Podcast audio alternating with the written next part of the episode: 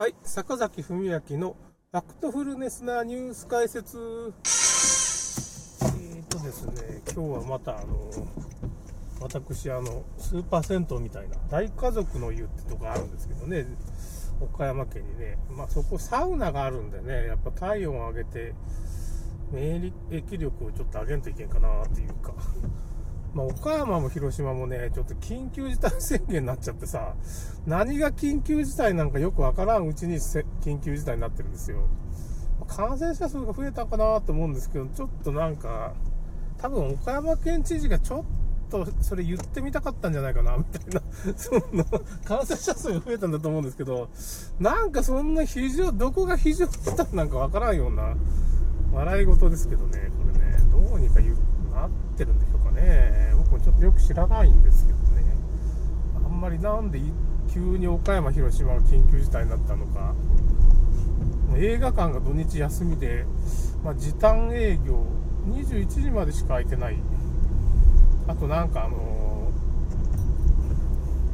ー、あれですね、ポテトじゃなしに、ポップコーンですか？ポップコーンも8時ぐらいまでもう売ってないんですよね、映画館ね。僕も月に1回ぐらい映画館行くんで、まあ、そういう状況は知ってるんですけど、まあ、ほとんど貸し切りですわね、もう、あの、レイトショーとかで行くとね、映画館も4人ぐらいしかいないっていうかね、一つの、100人ぐらい入れるときに僕、後ろの方にいるんですけども、4人ぐらいしかパラパラってもう感染のしようがないですよね、はっきりとこれで。まあ、いいことなんですけど、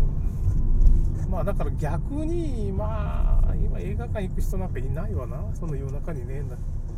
僕なんかあの、夜勤勤務とか多いですからね、ちょっとその、不規則な生活なんで、まあ平日にいろんなとこに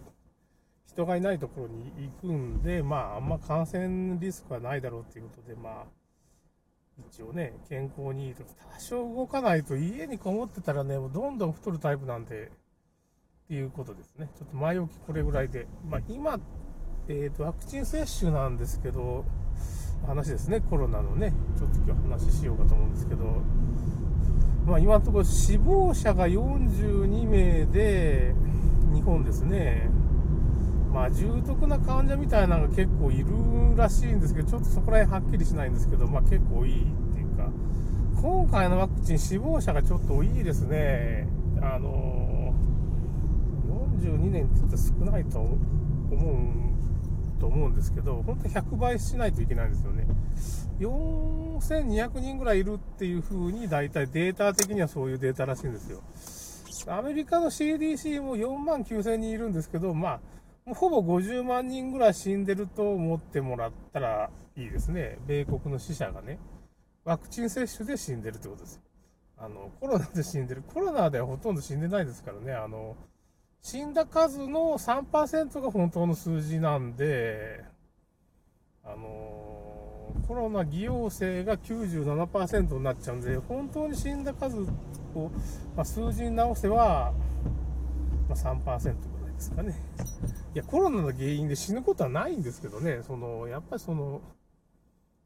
その、持病があった人、基礎疾患があった人が死んでるだけの話で、まあ、寿命だっていう人もいるわけですよね、その死んだ人の中には。そのコロナウイルスの時はね。ワクチンの場合は、結局ワクチンで死んでももうそんなもん因果関係認めないよみたいなことに今なってるわけですよね。まあ、全く逆の対応をしてるわけですよ。まあ、コロナの時は死者数を、まあ、PCR 陽性だったらね、感染してなくても、PCR 陽性だったら、まあ、あれだわ。コロナで死んだってことね。もし殺人事件が起きても PCR 陽性だったら統計的にはコロナで死んだっていうことになるわけです。殺人事件でもね。これはちょっと、これギャグとしてはもう、そういうギャグ書いてる漫画家の人がいるんですよ。面白いんですよ。あの、片岡ジョージさんっていうね、コロナは概念、パンデミックっていう漫画がね、あって、これもまあ、ネットで探してみてください。あの、ツイッターとか、フェイスブックで公開してるし、その、どっか漫画サイトでも公開してるんで、いろんなとこで読めます、無料で。毎回読んでます。あの、僕はフェイスブック経由で、まあ、ツイッターでもまあ、ツイートが流れてきたらね、その、読むようにはしてるんですけど、ツイッ Twitter、Facebook、まあ、あんまその元サイトっていうかね、漫画をこうアップしてる、ウェブ漫画サイトにもアップされてるんですけど、それはちょっとあんま読まないんですけどね、その人の講演会がすごい面白くてね、まあ、その動画がまた、またエッセイ、最近全然書いてないですけどね、書かんといかないですけど、まあ、それで、日本はね、死者数ちょっと少ない感じですね。あんまし、海外ね、すごいことになってて、ここ13年間のワクチンで死んだ数を3ヶ月でね、その死亡数上回っちゃったんですよ。13年間で死んだワクチンの死者をたった3ヶ月で記録を抜いちゃったんですよ。その全部のワクチンの死者ですよ。米国 CDC。なんかすごいことになってますよ。そんな、まあ、その、死者がそれぐらいなんだから、その、後遺症とかそういうのは、まあ、ワクチンによるね、副反応の重症とか軽症って言ったら、まあ、まあ、100倍ぐらいいるんですね。まあ、ちょっと、100倍どころではないんか。まあ、そまあ、結局それ割ってもらったらわかるんですけど、すごい数になってます。だからワクチン、今回のワクチンがひどいっていうか、死者数も、死者数も、まあ、その、副反応みたいなそういう副反応じゃないんですよねこれあのうんと抗体抗原抗体反応って言って本当の反応なんですよこれあの抗原抗体反応っていうのがまあコロナのメッセンジャー RNA のね遺伝子によってまあそのコロナのスパイクタンパク質っていうのがまあ細胞で製造されてまあだから遺伝子組み換えっていうかね、その、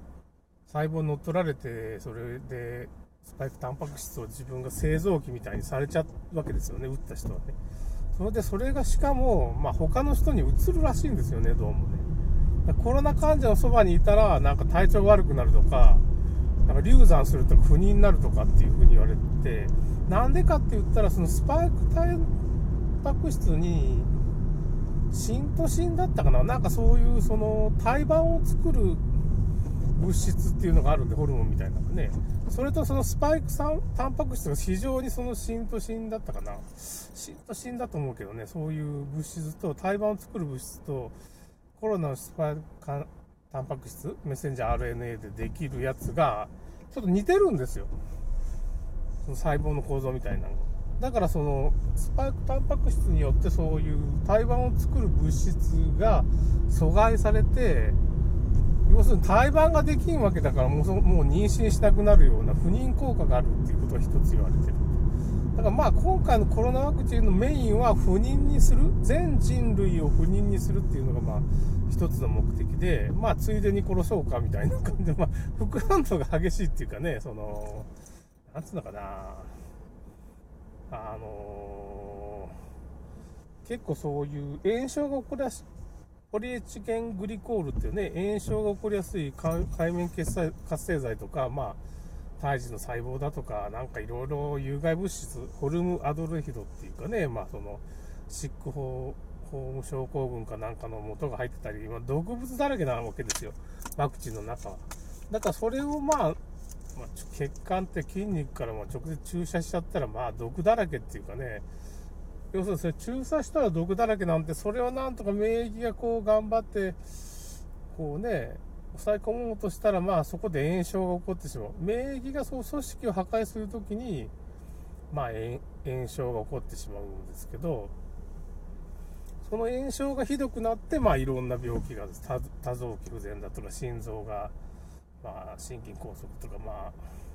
そういう血栓症にもなるし、逆に出血もするし、脳出血だとかね、そういう風な症状がいろいろ出て、まあ、突然亡くなるって。脳出血とかで亡くなる人っても多いですね、だからコロナワクチンって。あそれ心臓が止まる、脳出血になる、血栓症、脳梗塞とかにまあ、心筋梗塞にもなるという、まあ、どっちもありえるんですけど、詰まるのもあれも、まあ、炎症が起こるから、炎症で結局血小板とかそういうのがまあ炎症を起こしたりいろいろになると、まあ、それで血栓症になっちゃうわけですよね。だからまあそういう風な状況になってるって今回のコロナワクチンは、まあ、生物化学兵器作った人には生物化学兵器だって言ってるし、まあ、不妊ワクチンを作ってた女性科学者っていうのがこれは不妊にする、まあ、ワクチンだよっていうことをまあ言ってくれたりだね。昔ちょっと悪いことしてた人が最近正直にねなんかその内情を暴露してくれるんでねファイザーの元社長とかね、まあ、このワクチンは生物化学兵器だって言い出してね、まあ、そのこれ不妊不妊効果もあるぞっていうのは、まあ、ファイザーの人が言ってくれたんよね。あの不妊効果があるまあその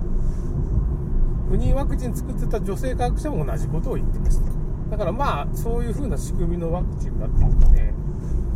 直ちに影響はありませんけど、まあ、直ちに死ぬ人もたまにいるけど42人ぐらいねいたけどね日本で高齢者になってから急に1週間で11人ぐらいね高齢者接種になってから11人死にましたからね。それまでまあ結局今40人だから11人とかしか死んでなかったのにいつの間にか